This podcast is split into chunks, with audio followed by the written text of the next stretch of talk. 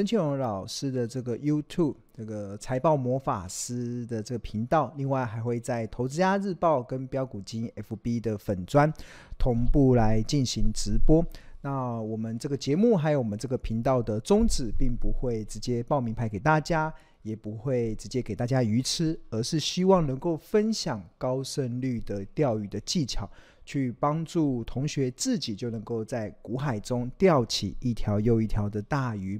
另外，透过不断在倡导这个价值投资的这个精髓，呃，还有这个买低卖高的这个交易的策略，去协助同学在目前资讯爆炸但是却混淆的环境中，能够明辨资讯的真伪，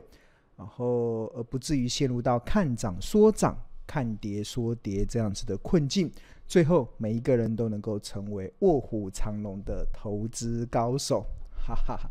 过去这个礼拜大家都还好吗？哇，在过去一个礼拜，尤其是今天啊，发生了很大的一件事情。那这一个礼拜，其实问我啦，其实我有惊喜，也有惊吓。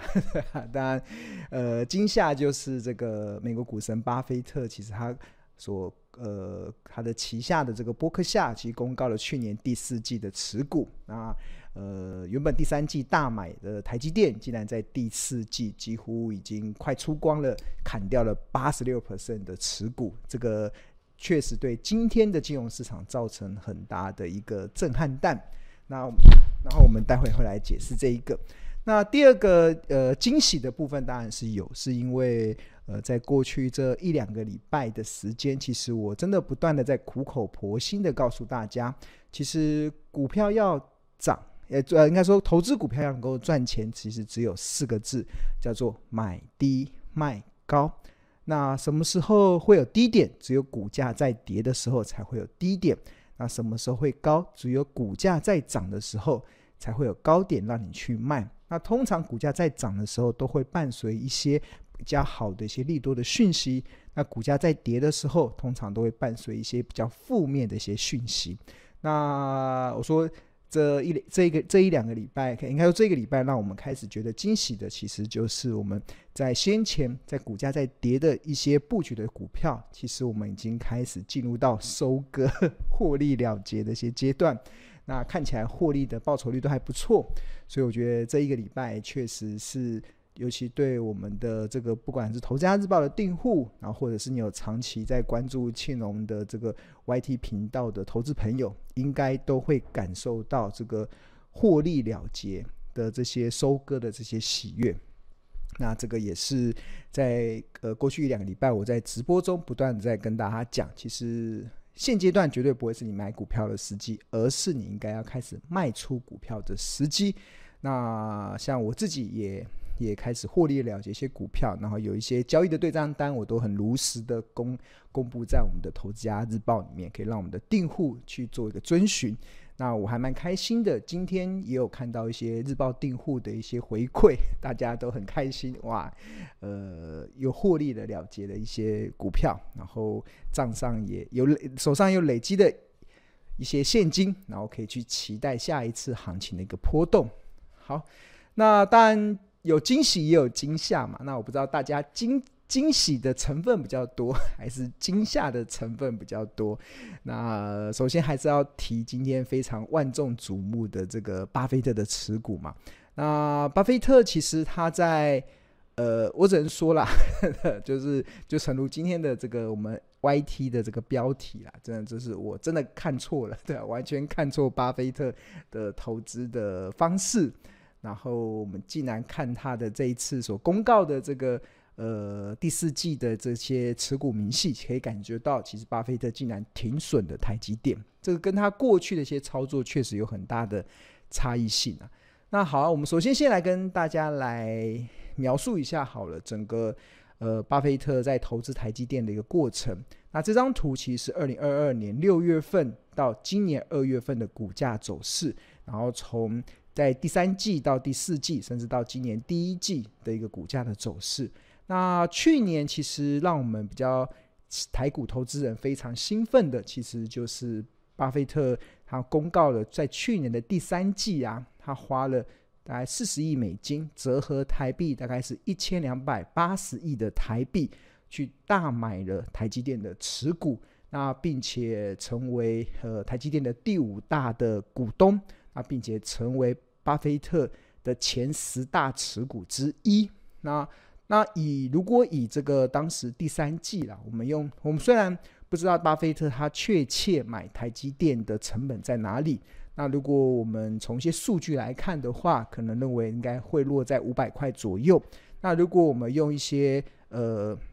统计的方式，或许四八九是一个可以参考的一个成本价。那这个四八九怎么来？其实我们就是以这个第三季的最后一天，就是九月三十号。它的这个的这个这个九月三十号这一天，它的这个季线就是它过去六十天的平均成本，大概是落在四八九来看，就是这个季线就代表过去买台积电六十天的人的平均成本大概落在四百八十九，所以我们就用这个来当做巴菲特买进台积电的成本，我觉得那是一个蛮合理的推估，就用九月三十号。当时的季线的位置，就是过去六十天买台积电的人的平均的成本落在四八九。那经历过这四八九之后，其实在第三季嘛，那今天公告了第四季，那他非但没有利用这一波的股市的前一波台积电股价跌到三百七的时候加码，甚至他还公告了他在去年的第四季。大砍八十六 percent 的持股，那这个四十亿美金砍个八成，那就大概三十几亿美金就被他呃卖卖掉了，对啊。那那那它的卖出的价格大概是多少？那呃我们也没有具体的一个可以去去看到的数字。那不过我们只用推算的方式。那这推算的方式，其实我们就用第四季的最后一天，就是十二月三十号，当时。的季线位置就是过去六十天买台积电的人的平均的成本，大概在四百四十二来看的话，那如果把这个当做巴菲特卖股的一个价格的话，其实这个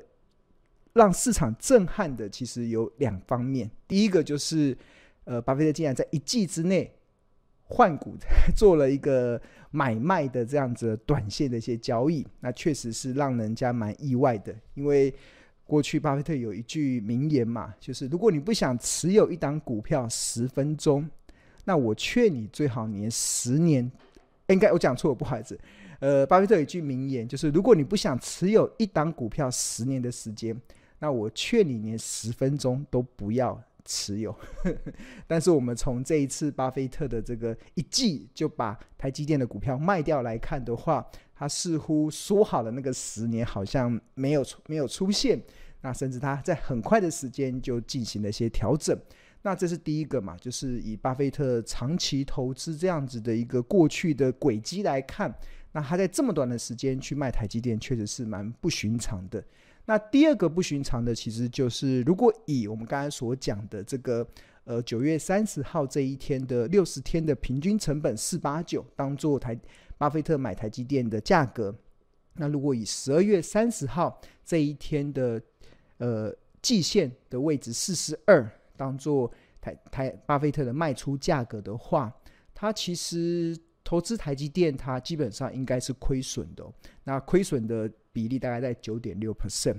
那当然，他有可能卖在这边嘛。那如果卖在这边，可能就不赚也不赔。那那他那必须得建立在他在这边买，然后在这边卖，就是买在第三季的相对的呃低点。这第三，因为第三季一直往下滑嘛，然后要卖在第四季的相对的高点。那这当然这个困难度会比较高。所以以这个。第三季跟去年第三季跟第四季的一个台积电的股价走势的话，应该是蛮高的几率，巴菲特是认赔杀出，认赔杀出。那他认赔杀出，然后又在这么短的时间内去卖台积电的股票，那当然就引起了市场很大的一个震撼。那我现在先给大家一个思考的一个方向了。那大家来，我想问问看大家，你觉得为什么巴菲特会选择在去年的第四季卖出台积电八十六 percent 的持股？那我们看看同学，同学，同学去回答，同学去回答。呃，就是为什么会卖出？那要回答这个问题的时候，我觉得要再缩小一点呐啊，啊，呃，我觉得这个问题的这核心的答案必须得回到我先前不断有跟大家教学嘛，也许我们是用价值投资来当做我们操作股票投资的一个重要的依据。那身为价值投资的信奉者而言呢，我卖出股票其实是有三个理由，是有三个理由，对啊。那同学回答哪三个理由？大家有没有上过我课的？应该可以很轻易的回答出来。就是我身为一个价值投资的信奉者，我只有三个理由可以决定我要卖出股票。有哪三个理由？对啊，OK，呃，有同学有回答。呃，有同学回答就是呃呃，我看一下，好多同学有回答。有人同学问说，巴菲特会卖出台积电是因为美国的晶片管制嘛？然后有同学说是地缘政治，然后又找到更好的投资目标，对，持有的条件不存在。嗯，哇，我看到有一个同学很叫呃秋吗？秋吗？对啊。就是他有直接回答，就是三个直接答案就出来了。就是身为价值投资者的信奉者而言，我们卖股票，对我来讲，我现在卖股票也只有三个理由。第一个就是股价涨到目标价，那第二个其实就是当初看好的理由不见了，那第三个就是有其他更好的选择。OK，好。那这就是价值投资者，我们在卖股票。问我现在，其实我也是用这三个来当做我卖股票的依据嘛。就像我这个礼拜，下这个礼拜嘛，对啊，这个礼拜我有获利了结一个股票，那它的卖卖的理由其实就是股价涨到了目标价。那这个股价涨到目标价，这个获利了结的对账单，我有公布在这两天的《投资家日报》中啊。这就第一个，股价涨到目标价。那第二个其实就是当初看好的理由不见。那那当然，我们先回到第一个啦，就是呃，看起来应该以这个呃八呃台积电的股价来看，它因为基本上巴菲特应该是认赔出场的嘛，所以他应该不是因为第一个理由台积电的股价涨到目标价，所以去卖它。所以接下来就可能是第二个或第三个理由。第二个理由就是当初看好它的理由不见了。那巴菲特会看好台积电，或者是我们国人或者是亲人会看好台积电，有一个很大的关键，其实就是在未来的三到五年，台积电找不到一个强大的竞争对手可以威胁到他现在龙头的地位。那到目前为止，其实这个当初看好的理由完全没有改变，我们还是找不到未来三到五年有强大的竞争对手可以威胁到台积电的竞争优势，那这个其实，所以卖股的第二个理由，当初看好的理由不见了。那可能在巴菲特的这个的案例上，巴菲特投资案投巴菲巴菲特投资这个呃台积电的案例上，应该是不存在的。所以接下来就只剩 第三个理由，第三个理由是什么？有其他更好的选择。那我们从他这一次的持股变化来看的话，其实巴菲特在第四季啊，其实他有加码了三十四亿美金苹果的股票，哇，Apple 的股票。那台积电大概也卖的差不多啊，也卖了大概三十亿左右，因为他们当初买四十亿美金嘛，然后卖个八成，八四三十二，八十六趴嘛，卖可能卖到三十三、三十四亿啊，然后那多出来的钱就跑去买苹果的股票。那所以看起来应该在去年的第四季，呃，巴菲特他是用第三个，就是有其他更好的选择来做一个换股的操作。当然，我对苹果没有很深入的研究，所以我没有办法跟大家报告，呃，台积呃苹果未来的投资的价值是不是远胜于台积电？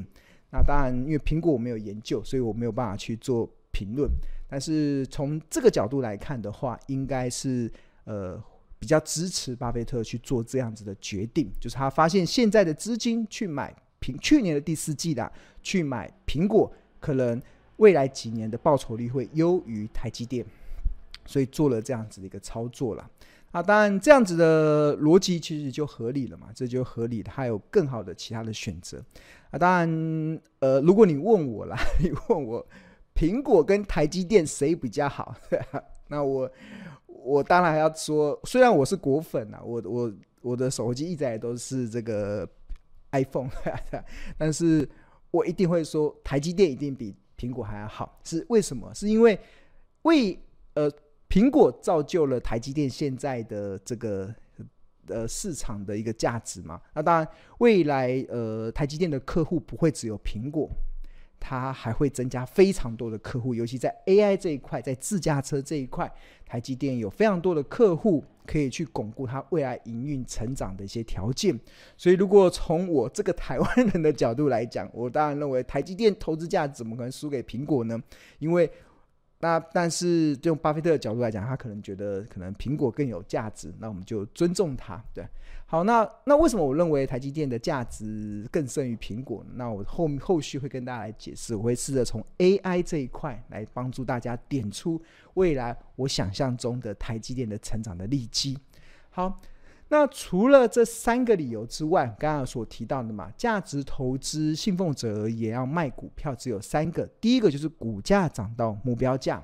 那第二个就是看好的理由不见了，那这两个其实在巴菲特跟台积电这个案例上应该是不存在的，所以比较有可能是第三个理由有其他更好的选择。那目前我们看到第四季的这个持股的变化，似乎有朝向第三个有其他更好的选择这边来解释。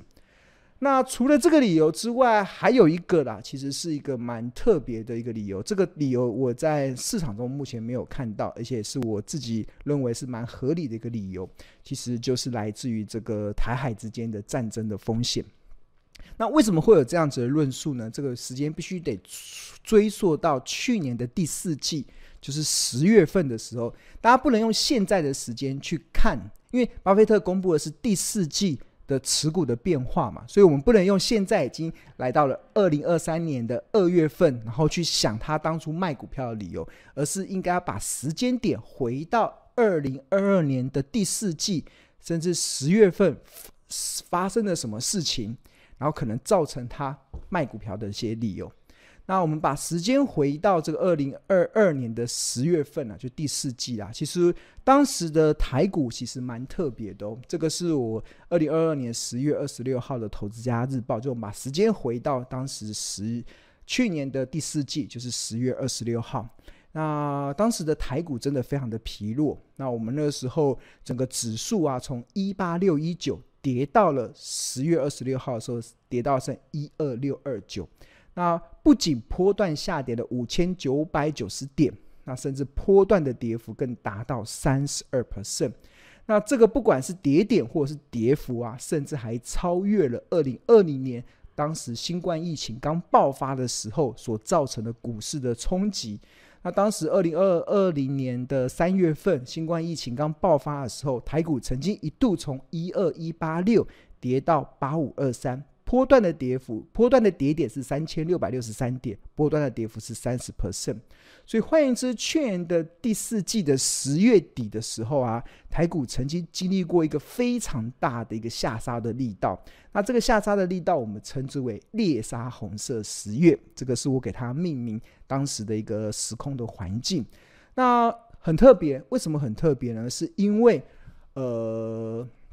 台股会这样跌，身为台。台股中最大的全指股的台积电自然也下跌，那时候台积电的股价一路的往下破，在十月二十六号的时候，甚至跌到了三百七十元的价格。那为什么会觉得很、很、很、很不寻常？其关键的原因就是当时啊，当时美国股市的费城半导体在近五日是飙涨的八点八三 percent，就是费半飙涨的八点八三 percent。但是我们的台积电却在当时大跌了六 percent，而且持续的破底，三百九也破，三百八也破，甚至跌到剩三七零。那这个会是一个什么样子的内容造成当时的一个状况？就是费半在涨，而且是飙涨，但是台积电却一般来讲，费半跟台积电基本上是息息相关。台费半往上攻，那台积电基本上也是往上攻。但是在去年的十月份。在去年的十月份，却出现了费半在飙涨，但台积电却大跌，甚至持续破底的这样子的内容。那发生了什么事？发生了什么事？这个其实就是，这个就是，呃，我们这个这一次，我觉得可以解释，在去年第四季，有可能真的是因为受到了，呃，巴菲特突然意识到，美国人的投资人突然意识到，台海真的会发生战争，这真的是在当时的环境，确实是有这样子的一个状况。那，我先给大家看，就是我们这个今二零二三年二月十五号这个《投资家日报》的内容。那这个内这个我们这一天的内容啊，其实有针对这个美国股神巴菲特二零二二年第四季不惜认赔停损，也要大砍八十六 percent 台积电的持股来做一些论述。那整体来说，其实谢龙认为结果虽然让让人感到意外。但我的内心确实有感受到一股难过的情绪啊。不过难过的不是过去这段期间的论述，就是认为巴菲特会开启股神模式，第四季一定会向下加码，这种股神模式的论述被打脸了。而真正难过的其实是巴菲特或许真的认为未来的台海终究会发生战争。但身为台湾人，我们只能选择跟台积电同道一命。这个论述，其实在去年的呃去年的十月二十六号的时候，其实我在《投家日报》中其实就有点出这样子的状况。因为当时我看到了，其实台股真的完全笼罩在极度恐惧的氛围中。那十月二十五号股股价最低跌到一二六二九嘛，那其实跌了一大段。然后，身为台台股最大的权值股台积电也不断的在破底。那台积电之所以会出现与费城半导体完全背道而驰的走势，关键就在目前的台湾似乎深陷在战争的风险中，而外资为了降低风险，持续的卖超台积电变成了合理的决定。那整体而言，这个这这个这这个日报是回顾去年十月二十六号当时的一个氛围了。就是整体而言，就是庆隆可以理解外资疯狂卖超台积电的原因，是因为他们真的认为外台海真的会发生战争。但但是他们的担忧，其实我觉得在当时啊，我也告诉大家，也提供了聪明的投资人可以危机入市的契机。因为身为台股的投资人，我们在同岛一命的信念之下，其实我们哪里也去不了，就是对。外资来讲，他们可能担心台海发生战争，所以他们开始降低持股。那当然，他们可以资金可以跑嘛，那我们可以去理解他们当时卖的。那当然，但对对于我们台股投资人来讲，其实我们 哪里都跑不了。你说真的，两岸打起来的，我也不可能移民到国外。我觉得我的父母的全，我所有的朋友、我的工作、所有的家人全部都在台湾，我们也不可能移民，那就只能。同岛一命嘛，那真的发生战争的时候，就只能同岛一命。那当然，但对外资来讲，它就有这个风险的一些考量，所以这个就可以解释，在去年的十月份啊，为什么费城半导体明明在大涨，但是台积电却在破底？其实它很大的关键，其实就是大家终于意识到，台海真的会发生战争，对啊。那当然，一旦发生战争了，那当然会造成很大的毁灭性的破坏。呃啊，但是我在当时啦，其实有特别点名到了，在两倘若两岸真的发生战争，那相信有没有持有股票，似乎也不是这么重要的事。如果我们跟老共打起来了，我有没有持有台积电，其实一点都不重要。我人生还有其他重要的课题要去面对。但是如果两岸能够持续的和平共处，那聪明的投资人或许就可以利用这次外资的恐惧来危机入市。那这个就是我当初的一个论述嘛，当初一个论述。那这个论述的过程中，其实呃也蛮有可能会发生在那个过程的，因为其实我们从那个时间点来看，这个第四季的这个时间点来看，回归到去年的十月份，当时的台海真的是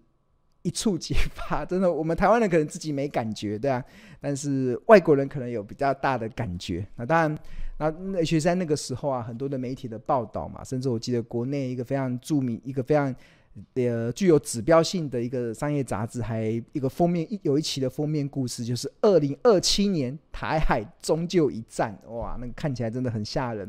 那甚至很多美国的这些呃呃，应该说这些部队那个国防部的一些官员都认为，可能台海可能年底就会发生战争了。那我们自己身为台湾人，可能没感觉，我们自己活在我们的世界里，但是外部人在看，确实有这样子的风险。所以这就有导致了，其实我们刚才说的这个结果，去年的十月份哦，那为什么费城半导体在飙涨，但是台积电却大跌，那持续的破底。那在破底的过程中，其实或许也有一部分真的在那个时候，他们也感受到。台海之间的危机，那如果一旦发生了战争，那台积电大部分的产能，九九九十五趴的产能都落在台湾，那当然，呃，那个真的就是会被毁灭性的摧毁嘛。那可能投资台积电就会那个价值就会完全会没有，所以我觉得这个也是一个很大的理由了。所以，所以归结出来就是为什么巴菲特要在去年第四季去卖台积电？那当然就。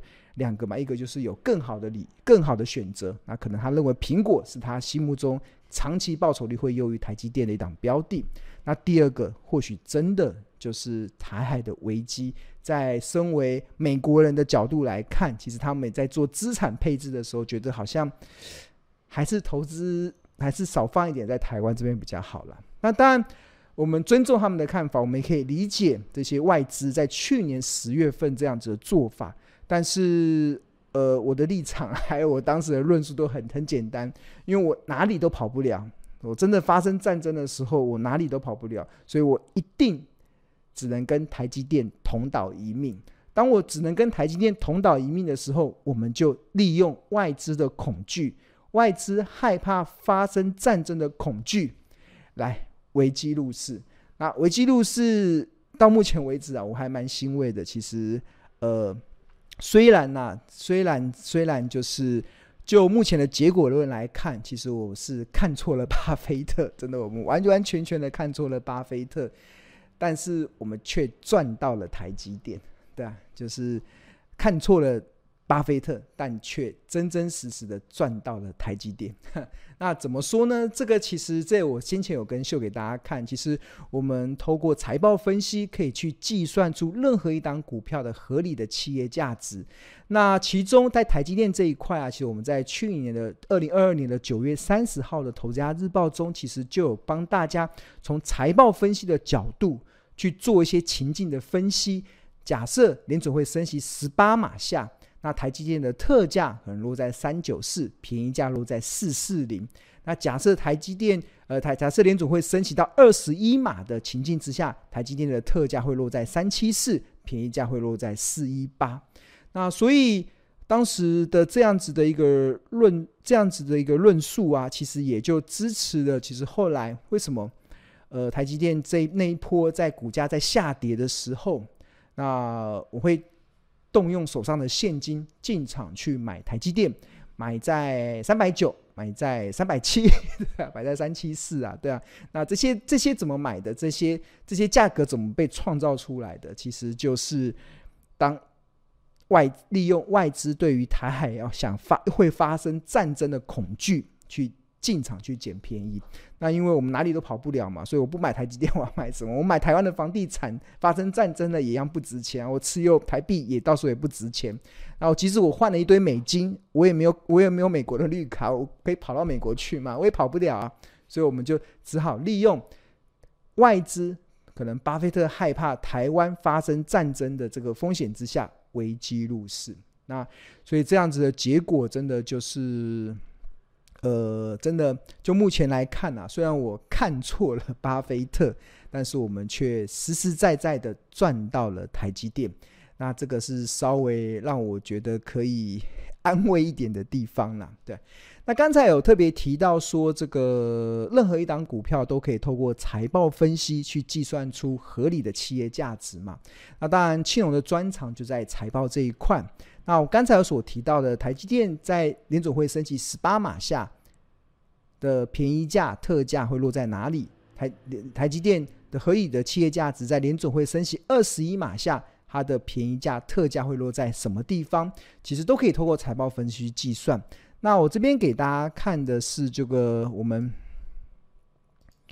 呃，九月三十号，刚刚不是有提到吗？就是九月三，大家看到是二零二二年九月三十号的《投资家日报》。那这一天的日报中，其实我们就试着从财报分析的角度去告诉大家，呃，以台积电的 EPS 的试算的结果，然后在联总会升息十八码下，那可能会对本一笔的倍数会下修二十九趴。那可换言之，台积电的特价会落在三九四，便宜价会落在四四零。但是如果假设联总会进一步的将升息循环